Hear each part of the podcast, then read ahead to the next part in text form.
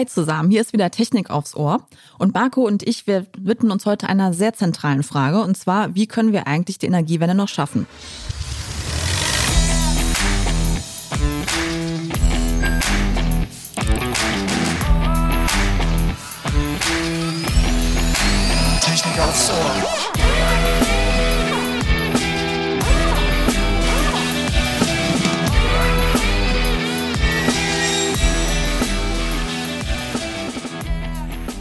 Dazu haben wir natürlich wieder einen Experten eingeladen, und zwar virtuell. Und der Marco wird ihn jetzt erstmal vorstellen. Ja, genau. Unser Experte heute ist Professor Harald Bratke vom Fraunhofer Institut für System- und Innovationsforschung, EASY Kurzform. Er ist dort Leiter des Kompetenzcenters Energietechnologien und Energiesysteme. Und darüber hinaus ist er Vorsitzender der VDI-Gesellschaft Energie um Umwelt. Hallo, Herr Bratke. Hallo, hallo. Herr Bratke, Hand aufs Herz. Schaffen wir diese Energiewende noch oder können wir eigentlich die ja, Schäden des Klimawandels nur noch irgendwie abwenden? Schwierige Frage. Ähm, ich glaube, es wird sehr, sehr anspruchsvoll zu schaffen, aber wir müssen es versuchen und wir müssen gleichzeitig versuchen, natürlich die Schäden, die auftreten werden, zu reduzieren. Also wir müssen beides gleichzeitig schaffen. Wir haben zu lange gewartet mit der CO2-Einsparung und äh, jetzt haben wir das Problem, ähm, dass wir wirklich beides gleichzeitig simultan machen müssen. Aber es hat keinen Sinn, jetzt zu sagen, wir sparen nicht mehr CO2 ein und konzentrieren uns auf das Abwenden oder das Reduzieren der Schäden, ähm, die ohnehin kommen werden. Aber die werden, je weniger wir jetzt einsparen, umso höher werden die Schäden sein. Die Bundesregierung bessert ja immer regelmäßig die Maßnahmen zum Klimaschutz nach. Das haben wir jetzt, jetzt schon ein paar Mal erlebt. Und auch jetzt gibt es wieder eine Novelle zum Erneuerbaren Energiengesetz. Auch da sind wieder Beschlüsse gefasst worden. Auch da ist wieder von Reduktionen die Rede. Sind denn diese Reduktionen, die da beschlossen sind, ausreichend und bringen die überhaupt was? Oder ist das wieder nur Papier? Auf jeden Fall bringen sie was. Ob sie genug bringen, das ist die Frage, die diskutiert wird. Wenn man so vom Budgetansatz ausgeht, dass also eine bestimmte Menge CO2 in der Atmosphäre zu einer bestimmten Temperaturerhöhung beiträgt, dann kann man ausrechnen, wie viel CO2 noch in die Luft geblasen werden darf. Und äh, wenn man jetzt sehr schnell reduziert, dann kann man länger CO2 emittieren. Wenn wir jetzt lange warten, bevor wir mit der CO2-Reduktion anfangen, dann müssen wir umso stärker reduzieren und müssen dann sogar ähm, vielleicht in 20 Jahren anfangen, CO2 aus der Atmosphäre wieder herauszufiltern entweder über technische Maßnahmen oder über äh, biologische Maßnahmen. Aber das ist alles sehr, sehr aufwendig und man kann sich natürlich fragen, gibt es Sinn, jetzt äh, CO2 gebunden in Form von Kohle aus der Erde rauszuholen, zu verbrennen, um es dann vielleicht in 20 Jahren wieder sehr mühsam aus der Atmosphäre herauszufiltern. Also von daher sind Maßnahmen immer gut, eben reichen sie aus, und man muss entsprechend natürlich nachjustieren. Die Technik entwickelt sich weiter, die Randbedingungen entwickeln sich weiter, so dass es schon richtig ist, natürlich ständig wieder nachzujustieren. Man lernt dabei und viele Maßnahmen wie das Erneuerbaren Energiengesetz war erstmal, wie es ursprünglich angelegt war, sehr gut, um die Erneuerbaren überhaupt in den Markt zu kriegen, überhaupt einen Aufbau von Erneuerbaren hinzubekommen. Jetzt inzwischen haben sie einen großen Anteil an der Stromerzeugung und das ist natürlich richtig, das Ganze wieder nachzujustieren. Ja, aus Ihrer Antwort ist ja jetzt eigentlich schon ähm, deutlich geworden, dass Sie die Transformation des Energiesystems fordern, schon seit längerem ja auch und auch der Meinung sind, dass die technischen Mittel dazu ausreichen und schon da sind. Ähm, können Sie das nochmal so ein bisschen genauer differenzieren? Also was genau beinhaltet das alles? Was ist schon da? Was benötigen wir eventuell noch, um diese Wende zu schaffen? Und was macht Sie vor allem so sicher, dass wir diese Wende schaffen werden? Ja, zum einen sind eigentlich alle Techniken da, die wir brauchen. Äh, wir brauchen natürlich noch Forschung und Entwicklung, um diese Technologien preiswerter zu machen und im großen Stil in den Markt zu bringen. Und vor allen Dingen bei der Sektorenkopplung fehlt natürlich noch etwas. Aber wir können natürlich heutzutage schon anfangen, weniger Autos zu fahren, kleinere Autos zu fahren. Äh, also mehr mit dem Fahrrad, mehr zu Fuß, mehr mit der Eisenbahn zu fahren. Äh, wir können auf Fernreisen verzichten. Äh, wir können äh, auf Fleischkonsum verzichten. Wir können unsere Häuserwärme dämmen. Wir haben Photovoltaikanlagen, die ausgereift sind. Wir haben Windkraftanlagen, die ausgereift sind. Also eigentlich ist alles da, um deutlich zu reduzieren. Und es geht ja auch nicht darum, dass wir morgen auf Null CO2-Emissionen sind, sondern Es reicht ja, wenn wir das in den nächsten 10 bis 20 Jahren weiter runterkriegen. Also von daher keine Probleme von der Technik her, außer dass sie eben preiswerter sein muss und dann wirklich groß in den Markt reingeht. Der Marktaufbau erfordert natürlich Zeit. Wir können das schön sehen am Beispiel der Elektromobilität. dass die Frage Henne-Ei. Äh, wir brauchen Elektroautos. Äh, ohne Ladestationen gibt es aber keine Elektroautos und ohne Elektroautos gibt es keine Ladestationen. Das heißt, dort ist der Gesetzgeber schon gefordert, das Ganze zu orchestrieren, die einzelnen Bereiche zusammenzubringen und äh, damit eben sind die Techniken da und je weiter wir in die Zukunft gehen, umso komfortabler wird es wahrscheinlich auch sein, diese Techniken einzusetzen. Wieder Beispiel Elektroautos. Äh, anfänglich fuhren die vielleicht 50 bis 100 Kilometer Reichweite mit einer Batterieladung und man musste acht bis zwölf Stunden laden.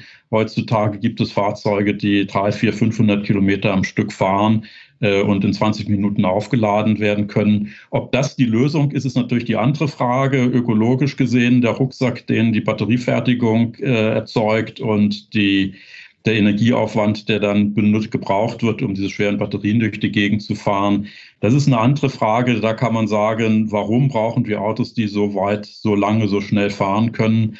Äh, lass uns mit kleinen Elektroautos zum Bahnhof fahren, dann fahren wir mit dem Zug zu unserem Ziel und nehmen dort eben im Rahmen von Carsharing Mietkonzepten ein anderes Fahrzeug und fahren dann damit zum Ziel. Also wir müssen vielleicht ein kleines Stückchen uns lösen von dem, äh, wir machen alles genauso wie bisher, nur mit einem anderen Antriebssystem, sondern wir müssen sehen, dass wir das Gesamtsystem betrachten und äh, das funktioniert doch heute schon.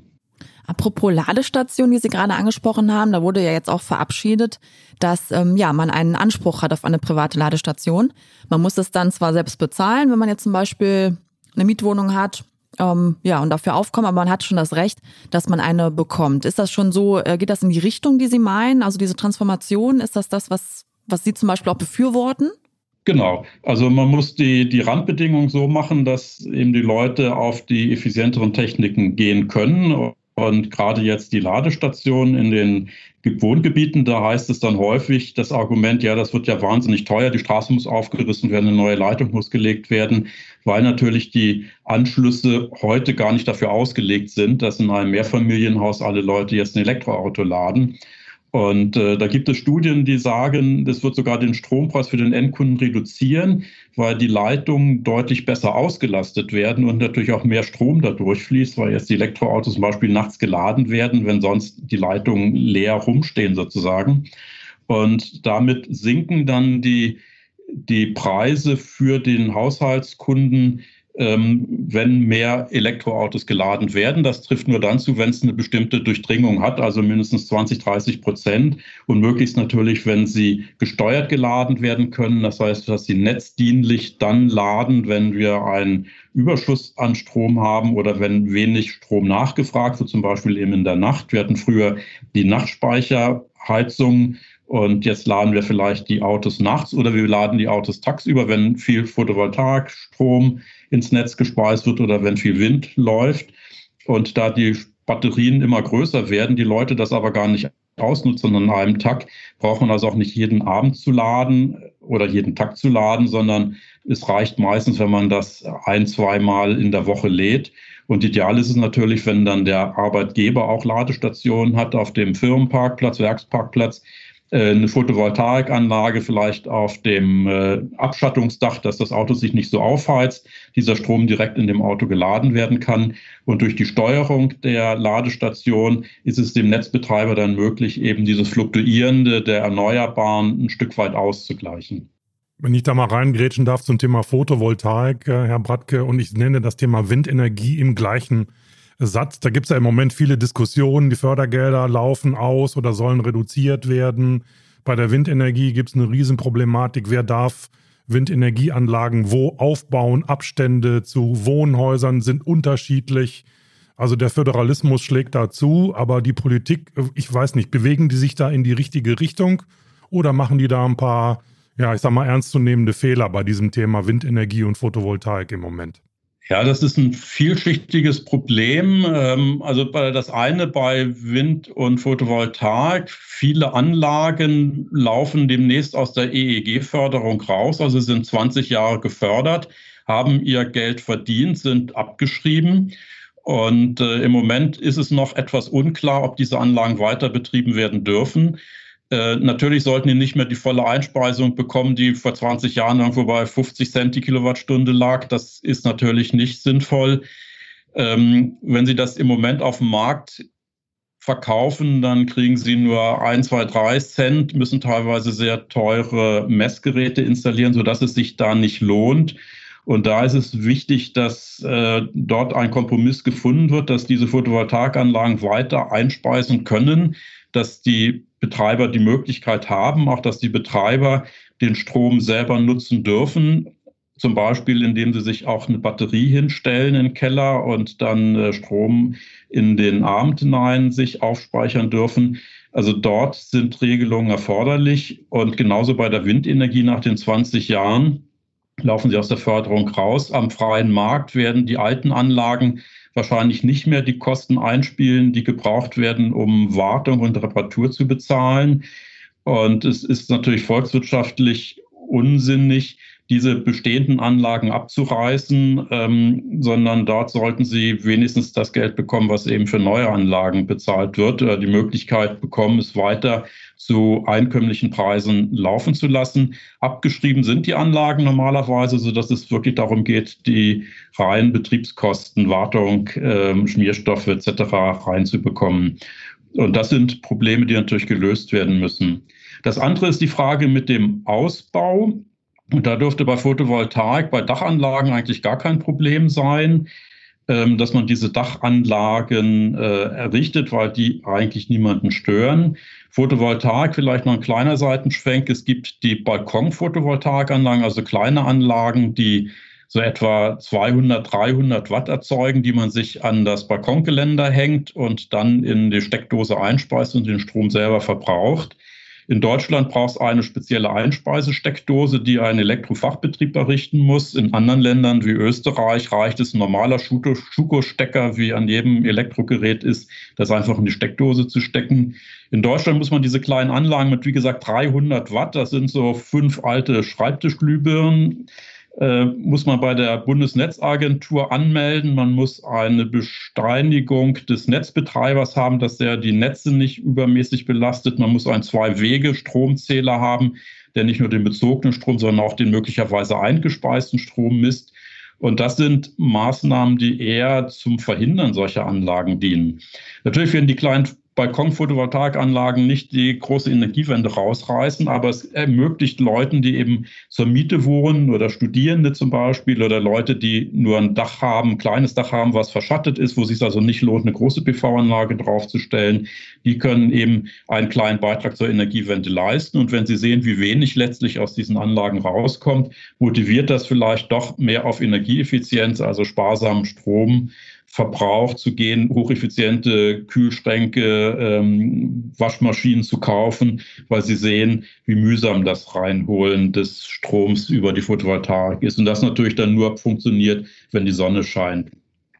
Ähm, der, der letzte Punkt vielleicht mit Neubau von Windkraftanlagen. Da ist natürlich das Problem, dass viele Leute sich gestört fühlen, entweder durch die Optik dieser Windkraftanlagen oder durch Geräusche, die von den Windkraftanlagen ausgehen. Sind ja nicht mehr die kleinen, äh, niedlichen ähm, Windkraftanlagen der Anfangszeit, sondern sich vor so einer Windkraftanlage heute steht mit 100, 150 Meter Turmhöhe, mit Durchmessern von irgendwo, weiß nicht was, 100 Meter. Das sind riesige Industrieanlagen. Und im Norddeutschen gibt es sehr, sehr viele dieser Anlagen. Und da ist dann schon verständlich, dass die Anwohner sagen, es reicht uns eigentlich, ähm, oder im Süden, im Schwarzwald, die Bewegung, die sagen, wir wollen unsere schönen Berge vom Anblick her nicht verschandeln.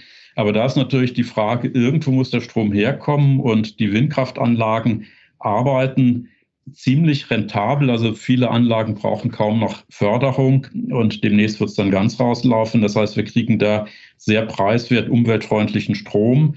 Und wenn es der nachfolgenden Generation dann tatsächlich nicht mehr gefällt, kann man so eine Windkraftanlage natürlich gut abreißen und man sieht nichts mehr davon.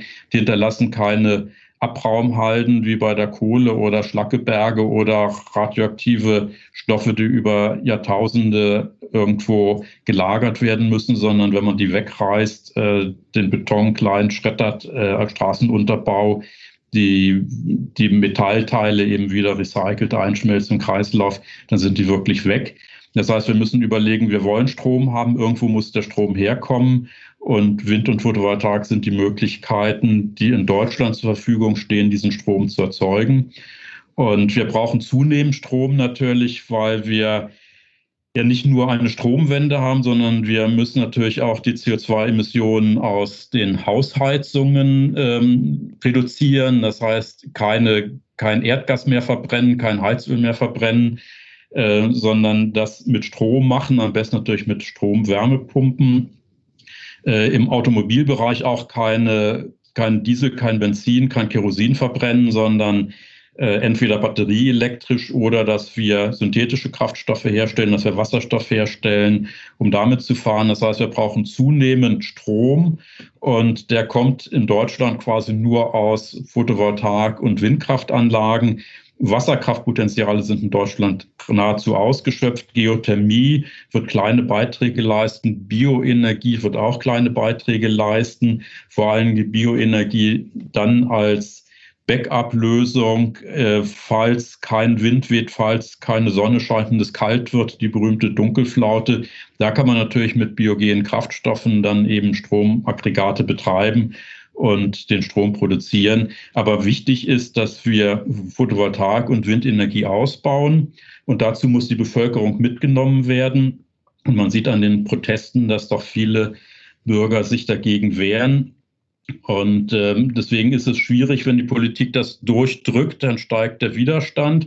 Wir müssen es also schaffen, die Bevölkerung zu überzeugen, dass sie eben gewisse Nachteile in der Optik, vielleicht im Schall haben, ähm, aber dafür eben letztliches Verhindern, dass der, äh, dass der Klimawandel weiter vorangeht. Mhm.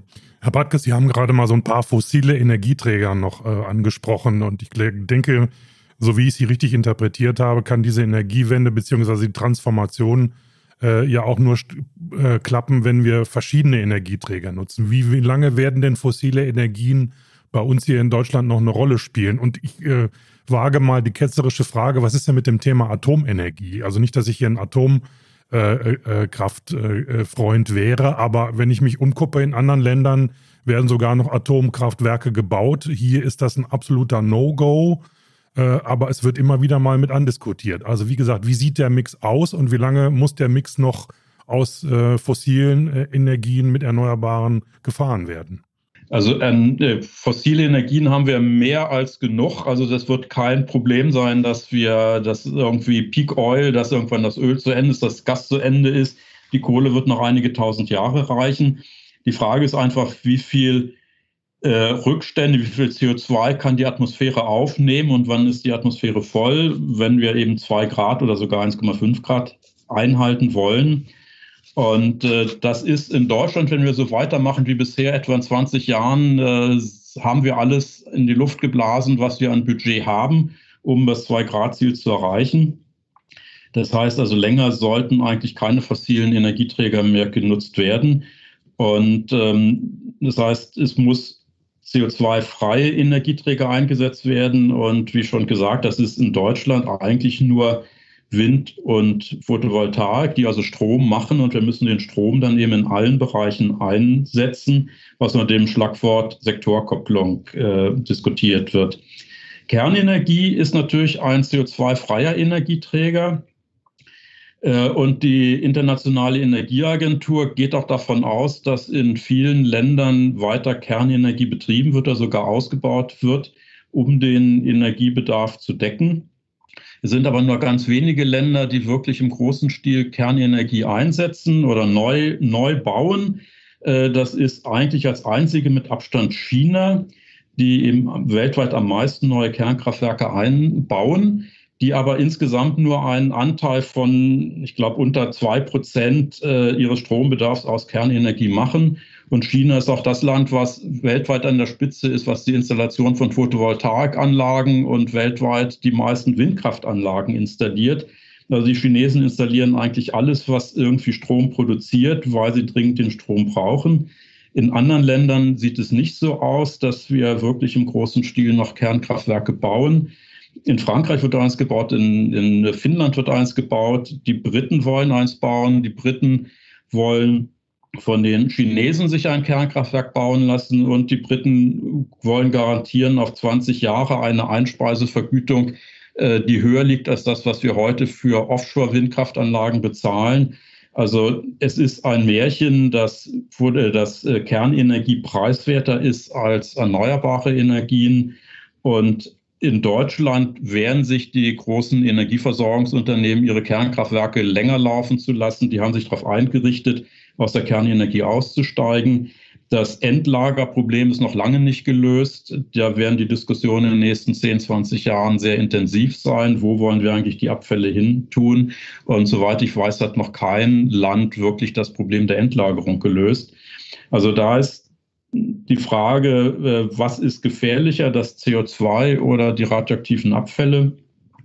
Und in einem liberalisierten Markt, wo jeder Kunde sich den Stromanbieter auswählen kann, ist es für die Stromversorgungsunternehmen auch ein rein betriebswirtschaftliches Risiko, ähm, ein Kernkraftwerk, was mehrere Milliarden Euro kostet und über mindestens 20, 30 Jahre abgeschrieben werden muss, ähm, da rein zu investieren. Vor allen Dingen, wenn man sich anguckt, auch in anderen Ländern, die nicht deutsche Regelungen unterliegen, also wie Frankreich zum Beispiel oder Finnland, äh, werden die Kernkraftwerke üblicherweise doppelt so teuer, wie sie kalkuliert worden sind.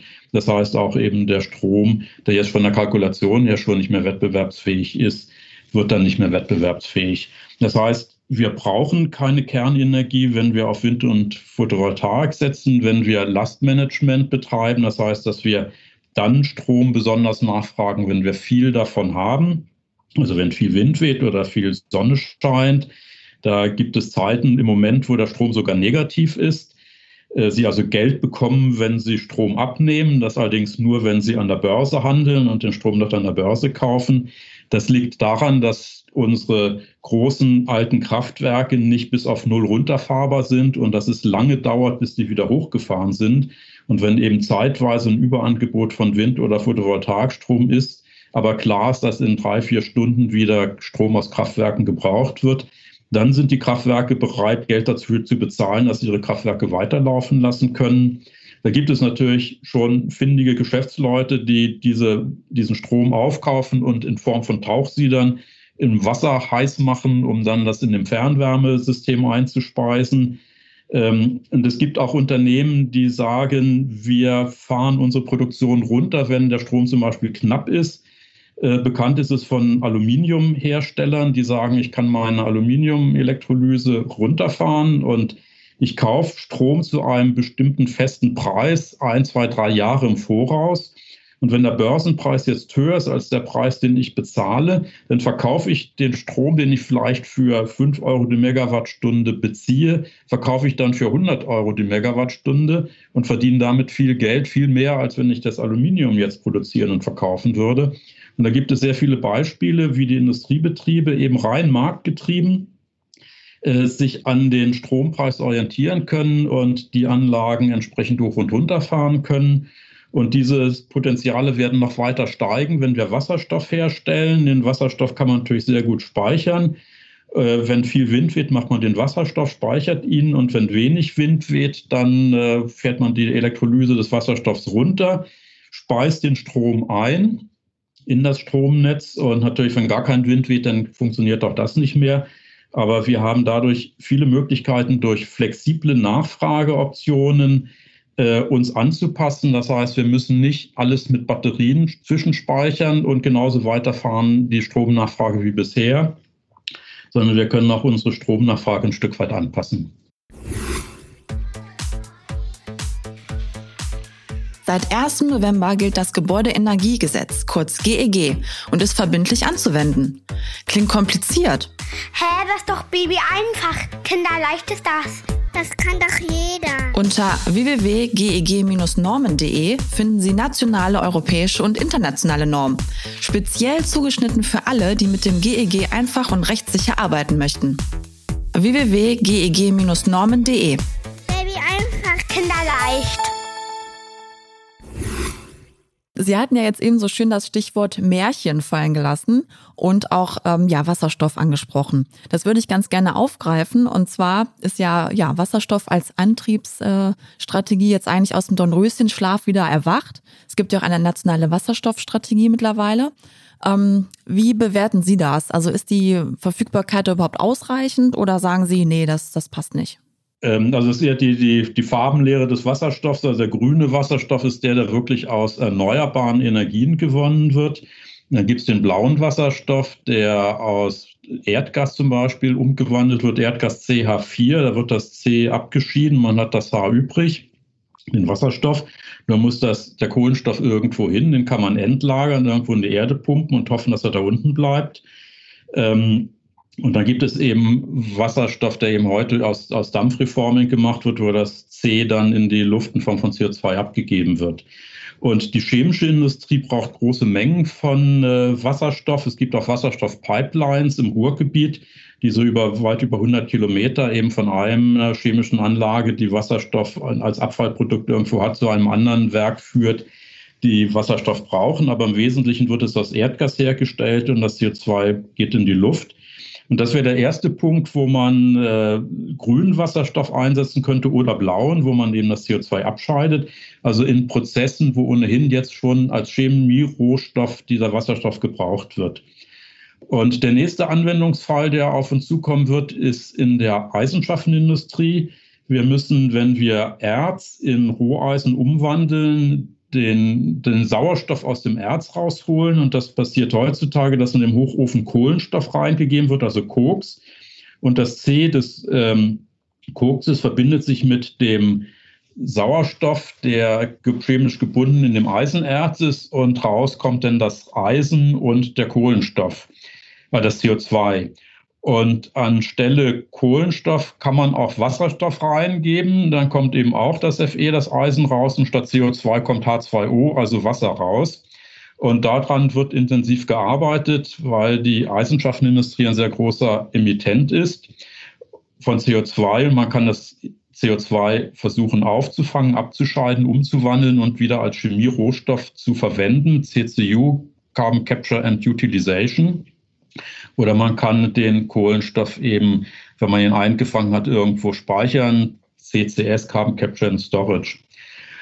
Das sind also die ersten beiden Anwendungsfälle vielleicht, wo man wirklich sehr sinnvoll Wasserstoff einsetzen kann. Und dann Wasserstoff hat einen sehr hohen Energieinhalt. Das heißt, für schweren Lastverkehr, also für schwere Lastkraftwagen, für Schiffe, für Flugzeuge ist heutzutage naheliegender, die mit Wasserstoff CO2-frei zu betreiben als mit Batterien. Also ein Flugzeug mit Batterien ist im Moment für kleine viersitzige, zehnsitzige Maschinen vorstellbar, aber nicht um jetzt 1000 Kilometer mit 50 oder 100 Leuten zu fliegen. Da war jetzt gerade durch die Presse gegangen, dass Airbus drei verschiedene Konzepte verfolgt, also mit Wasserstoff zu fliegen.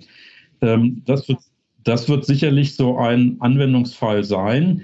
Was ich nicht glaube, ist, dass Wasserstoff im größeren Stil in den Privat-Pkw-Bereich gehen. Also diese Idee, äh, mit Brennstoffzellen den Strom zu erzeugen und äh, dafür für die Brennstoffzelle eben Wasserstoff an Bord zu haben. Dort sind die Umwandlungsverluste zu hoch. Man kann also mit einer Kilowattstunde Strom in Form von Batterie drei, viermal so weit fahren, als wenn man aus dem Strom erstmal Wasserstoff macht, den Wasserstoff komprimiert in das Auto packt und dort dann eben in der Brennstoffzelle Strom erzeugt. Ist halt auch nicht für wirklich äh, wahrscheinlich, dass wir aus dem grünen Wasserstoff den dann wieder zur Stromerzeugung einsetzen, sondern da denke ich eher, dass man sich ein bisschen, ähm, also Biomasse aufhebt, und Biogas zum Beispiel und dieses Biogas dann in ähm, Gasturbinen verbrennt, um in der Dunkelflaute dann Strom zu haben. Also Wasserstoff ist unbedingt notwendig, spielt eine wichtige Rolle. Die Mengen, die, Wasser, die wir an Wasserstoff brauchen, sind allerdings gigantisch.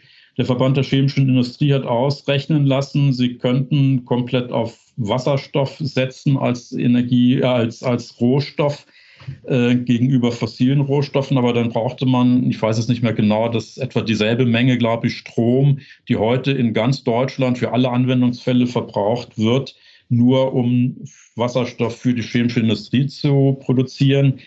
Das heißt also, dort sind sehr große Mengen nötig. Deswegen wird diskutiert und auch angefangen zu planen, dass wir Wasserstoff importieren aus anderen Ländern, wo viel Sonne scheint da muss man natürlich sehen, dass man nicht nur die Sonne oder den Wind braucht, sondern um Wasserstoff zu produzieren noch Wasser braucht.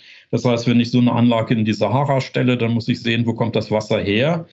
Ähm, von daher würde man wahrscheinlich die Anlagen eher an der Küste hinstellen, den Strom dann zum Beispiel aus der Sahara an die Küste, dann Meerwasserentsalzungsanlagen hinstellen, um das Wasser zu gewinnen, dann den Wasserstoff in äh, verflüssigen in Tankschiffe packen und mit den Tankschiffen eben dann zu den Zielen fahren.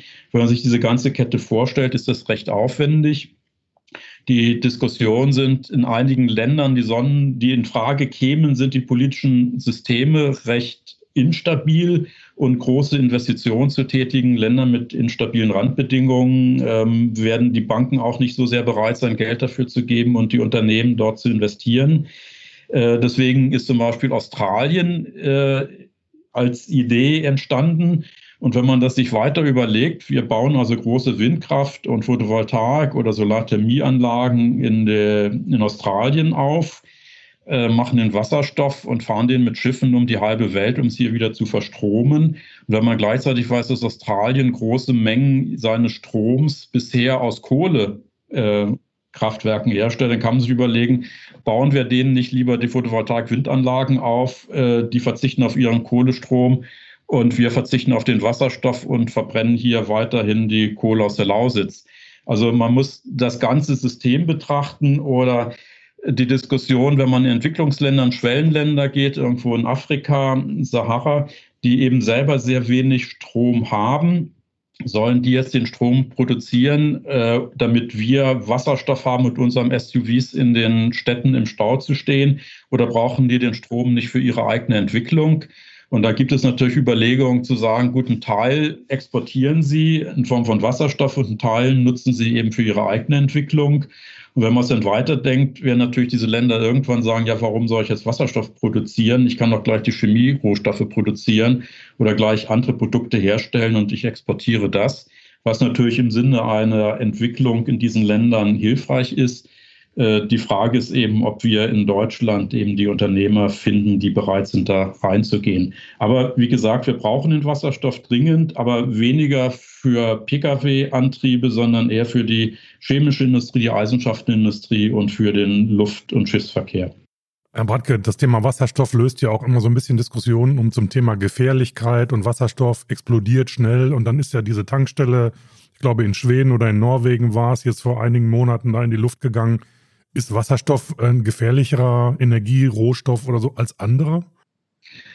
Eher das Gegenteil. Ähm, Wasserstoff entzündet sich zwar, aber nur unter ganz bestimmten Bedingungen, also Luft und ähm, also Sauerstoff und, und Wasserstoff. Und dann brennt es mit einer sehr klaren Flamme. Es schießt sehr schnell nach oben. Und weil eben kein Kohlenstoff drin ist, bildet sich kein Ruß. Ich hatte einmal das weniger Vergnügen, an einem brennenden Pkw an der Autobahn vorbeizufahren. Es waren vier Fahrspuren dazwischen und es war extrem heiß in dem Moment, als ich an diesem Auto vorbeifuhr. Vier Fahrspuren, wie gesagt, dazwischen. Äh, das liegt an den Rußpartikeln, die eben dann die Wärme abstrahlen. Und solche Rußpartikel haben wir nicht, wenn wir bei, mit einem Wasserstoff, äh, wenn Wasserstoff abbrennt. Der Wasserstoff explodiert normal auch nicht, sondern er brennt wirklich ab. Der brennt sehr schnell ab und der schießt nach oben. Äh, von daher ist da kein Risiko. Ich hatte vor langer Zeit mal gehört, dass es ein Problem gibt, wenn sowas im Tunnel passiert, weil der Wasserstoff sehr schnell verbrennt und dann läuft eine Stoßwelle durch den Tunnel. Das heißt, alle Menschen, die in dem Tunnel sind, die verbrennen nicht oder ersticken nicht, sondern die Druckwelle zerstört die Lunge. Ich habe aber nie wieder was davon gehört. Ich weiß nicht, ob da was dran ist. Ähm, Also man muss schon aufpassen, aber wenn man liest Crashtests von Autos, da sind Autos, die Wasserstofftanks haben, nicht gefährlicher als Pkw mit Benzin- oder Dieselmotor oder Dieselantrieb. Und äh, man hört ja immer wieder doch, dass Fahrzeuge brennen mit, mit Benzin und ähm, Dieselöl. Das heißt also, da die technischen Richtlinien, wenn man sich wirklich technisch daran hält und es gewohnt ist, mit dem Wasserstoff umzugehen, dürfte keine größere Gefahr sein, als wenn man äh, fossile Energieträger nutzt. Beim Tesla ist das ja auch schon passiert, als er in die Luft gegangen ist. So ist es ja nicht. Genau, also überall, wo ich äh, Energie sehr dicht gebündelt habe, äh, kann das natürlich passieren, dass sehr viel Energie auf kleinem Raum, dass dann was passiert. Aber ich denke, wir Ingenieure kriegen das in den Griff. Gut, Herr Bratke. Ähm, wir hätten dann noch eine Abschlussfrage an Sie, und zwar das Thema Bepreisung von CO2-Emissionen würden wir gerne noch ansprechen. Ja. Das löst ja immer wieder heftige Diskussionen aus. Und ähm, ja, also wie ist denn da so Ihre Meinung zu? Also ist das jetzt irgendwie die Lösung? Äh, kann das helfen oder wie schätzen Sie das ein? Ja, also die Bepreisung von CO2 ist ein sehr wichtiges Element. Äh, wir haben ja schon seit vielen Jahren den europäischen Emissionszertifikatehandel, in der mit dem etwa die Hälfte der CO2-Emissionen, die in Europa ausgestoßen werden, abgedeckt werden. Beteiligt daran ist die Kraftwerke und die stark energieintensiven Industrien, die also im großen Stil äh, CO2 emittieren. Für jede Tonne CO2, die emittiert werden muss, muss ein Zertifikat existieren. Diese Zertifikate wurden anfänglich kostenlos ausgegeben. Die Zertifikate werden reduziert und müssen am Markt äh, gekauft werden, also sie werden am Markt gehandelt. Ähm, die Idee dahinter ist, dass Unternehmen selber wissen, ob es für sie wirtschaftlicher ist, Energieeffizienzmaßnahmen oder einen Brennstoffwechsel durchzuführen oder sich solche Zertifikate zu kaufen. Und das kann eben sein, dass eine Anlage vielleicht noch zwei, drei Jahre wirtschaftlich betrieben werden kann. Danach wird sie ersetzt durch eine neue und diese neue ist deutlich effizienter. Das heißt, stößt weniger CO2 pro Produkteinheit aus. Das heißt, für die Unternehmen ist es sicherlich interessanter, zwei, drei Jahre sich Zertifikate am Markt zu kaufen, danach eine wirklich super effiziente Anlage hinzustellen, dann mehr Zertifikate zu haben, als sie zugeteilt bekommen haben oder weniger am Markt kaufen müssen oder die übrigen Zertifikate am Markt verkaufen. Dass also die Unternehmen selber entscheiden können, ähm, was ist preiswerter, Reduktion von CO2 oder die Zertifikate kaufen. Und die Regierung reduziert sukzessive die Zertifikate, die sagt also, wie viel CO2 darf ausgestoßen werden und kann damit eben steuern letztlich, wie viel, wie, wie Treibhausgasemissionen sind. Ähm, wie gesagt, das ist nur etwa die Hälfte und die Überlegung ist, ob man das eben auf die Endverbraucher ausdehnt, also zum Beispiel auf die Haushalte oder auf die Pkw-Nutzer. Und nun ist es natürlich nicht handhabbar, dass äh, jeder Hausbesitzer irgendwie zum Markt geht und sich Zertifikate kauft für jede Tonne CO2, die er ausstößt, sondern das würde wahrscheinlich dann von den Händlern gemacht. Also der Tankstellenbetreiber bzw. der Mineralölkonzern, der die Tankstelle betreibt, würde dann eben solche Zertifikate kaufen und äh, der Heizölhändler eben entsprechend auch. Das ist diese eine Möglichkeit, dass man das dem Markt überlässt. Die andere Möglichkeit ist, dass man eine Art Steuer auf diesen CO2-Ausstoß erhebt. Äh, das kann man direkt auf den Brennstoff umlegen, auf das Erdgas oder das Heizöl, was man hat. Damit verteuert man den Einsatz von fossilen Energieträgern und dadurch wird es halt wirtschaftlicher für das einzelne Unternehmen, für den einzelnen Kunden, ähm, wenn er sein Haus zum Beispiel wärmedämmt, ein sparsameres Auto fährt oder gleich auf Elektromobilität oder auf eine Wärmepumpe umsteigt. Ähm, das ist so in der Theorie, passt das alles sehr gut. Jetzt sehe ich da zwei Probleme bei dieser Bepreisung dass zum einen jetzt im Hausbereich gibt es ja viele Leute, die zur Miete wohnen. Der Mieter bezahlt die Heizkosten und der Vermieter bezahlt eben die Umrüstung der Heizung oder die Wärmedämmung am Gebäude. Und der Hausbesitzer hat natürlich kein großes Interesse, jetzt für seinen Mieter Geld einzusparen und der Mieter hat keine Reaktionsmöglichkeiten. Ähm, ähnlich ist es dann das Problem beim, beim Autoverkehr zum Beispiel ähm, die CO2-Aufschläge, die zum Beispiel Industrien, die im internationalen Wettbewerb stehen und sehr CO2-intensiv sind, die dort diesen Unternehmen massive Bauchschmerzen machen würden bezüglich ihrer internationalen Wettbewerbsfähigkeit. Das merkt ein Autofahrer gar nicht. Ähm, wenn der Benzinpreis um zwei, drei Cent pro Liter steigt, das ist das, was er von zwischen morgens und abends pendelt. Ähm, das heißt, das sind keine Lenkungswirkungen, weil die Zahlungsbereitschaft der Automobilbesitzer größer ist. Ähm, das heißt, wenn man also einen einheitlichen CO2-Preis nimmt, den die Volkswirte favorisieren, weil das eben dann wirklich volkswirtschaftlich gesehen ähm, gleich bepreist, äh, hat aber unterschiedliche Wirkungen äh, auf die einzelnen äh, Teilnehmer am Markt. Und von daher favorisiere ich durchaus auch Gesetzesänderungen, dass man also Vorschriften macht, wenn ein Haus neu gebaut wird, dass man dann bestimmte Effizienzstandards einhält oder bei den Pkw, dass bestimmte CO2-Grenzwerte vorgegeben werden, die einfach eingehalten werden müssen. Ähm, und wahrscheinlich wird es ein Mix sein. Also wir brauchen die CO2-Bepreisung, damit es sich rechnet, äh, in CO2 einzusparen, dass es preiswerter ist, CO2 einzusparen. Und wir brauchen Gesetze da, wo diese Marktmechanismen nicht wirklich greifen, weil die Zahlungsbereitschaft zu groß ist oder weil die Akteure nicht tatsächlich handeln können. Und dann ist natürlich die Frage mit der Wettbewerbsfähigkeit, wenn jetzt Europa strenge CO2-Preise einführt und andere Länder, sagen wir mal zum Beispiel China, aber auch China hat einen Emissionszertifikatehandel in China, die arbeiten auch daran. Aber angenommen eben ein Land, was die, wo die CO2-Emissionen nichts kosten, dann würde es natürlich billiger sein, die Produkte, also zum Beispiel den Stahl in so einem Land ohne eine CO2-Bepreisung zu kaufen. Das heißt, die europäischen Stahlunternehmen würden nichts mehr verkaufen können, würden Konkurs gehen, wir würden Arbeitsplätze verlieren und wir würden allen Stahl aus diesem anderen Land kaufen. Und ähm, möglicherweise sind sogar die CO2-Emissionen in dem Land höher. Dann haben wir dieses, was unter dem Schlagwort Carbon Leakage, also Leckage, ähm, gemeint ist. Wir verlieren hier Arbeitsplätze, wir verlieren hier Wertschöpfung und produzieren in Ländern mindestens mit der gleichen Menge an CO2, vielleicht sogar noch höher und damit ist nichts gewonnen.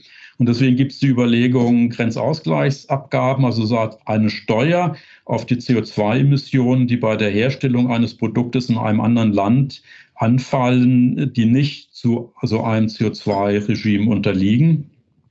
Und da wird es natürlich dann beliebig kompliziert. Äh, manche Länder haben solche Maßnahmen nur nicht ganz so streng wie in Europa. Wie verrechnet man das? Und wird sowas nicht dann als Wettbewerbsverzerrung, als Schutzzölle gesehen? Das, was jetzt im Moment äh, gerade USA und China mit Europa ähm, macht. Also gibt es da nicht dann vielleicht massive wirtschaftliche oder internationale Handelskonflikte dann, wenn sowas eingeführt wird? Aber ich denke, wenn das vernünftig kommuniziert wird, kann man das durchführen. Nämlich die Industrieunternehmen sagen, alles okay, wir machen jede CO2-Reduktion mit, wenn der Wettbewerber das auch macht, weil dann ist die Wettbewerbsfähigkeit hergestellt und dann interessiert es eigentlich den Industriebetrieb weniger, wie viel insgesamt dafür bezahlt werden muss, wenn es dann wirklich teurer ist. Aber wenn eben einige diesem Reglement unterliegen und andere nicht, dann führt es eben zu Wettbewerbsverzerrungen. Aber wie gesagt, das kann man in den Griff kriegen. Es wird schwierig, aber es funktioniert. Und die Ausrede, wir können jetzt nichts machen, das muss mindestens international abgestimmt werden, dann kommen wir nicht voran, dann äh, werden wir es nie schaffen, weltweit unsere CO2-Reduktionsziele zu erreichen. Herr Bratke, herzlichen Dank. Äh, das war, man merkt, Energie und Energiewandel und Transformation ist ein riesenkomplexes Thema für Otto-Normalverbraucher, echt schwer durchschaubar. Aber ich glaube, Sie konnten als Experte heute dem einen oder anderen sicherlich ein paar gute Informationen geben und auch verbraucherorientierte Informationen geben. Dafür ganz herzlichen Dank. Dankeschön, Herr Bratke. Ich hätte auch noch einen Hinweis und zwar haben wir ja jetzt äh, ja des Öfteren die Windenergie angesprochen in dieser Folge und wir haben dazu auch eine ja extra Folge bei Technik aufs Ohr mit einem Plant Manager und da geht es um Offshore-Anlagen in der Ostsee. Also wer da nochmal reinhören möchte und sich für dieses Thema interessiert, das wartet auf jeden Fall überall, wo man Podcast streamen kann. Ja, ich würde sagen, das war's für heute, für diese Ausgabe. Wir freuen uns, äh, wenn ihr uns äh, ein Feedback gebt, wie es euch gefallen hat, was wir anders, was wir besser machen könnten. Unter podcast.vdi.de freuen wir uns auf eure Nachrichten. So ist es. Und uns gibt's jetzt auch bei Amazon Podcast zu hören. Also wer da gerne unterwegs ist und Amazon Music hört, der kann uns da jetzt auch abonnieren. Das war's für heute und wir freuen uns schon auf das nächste Mal.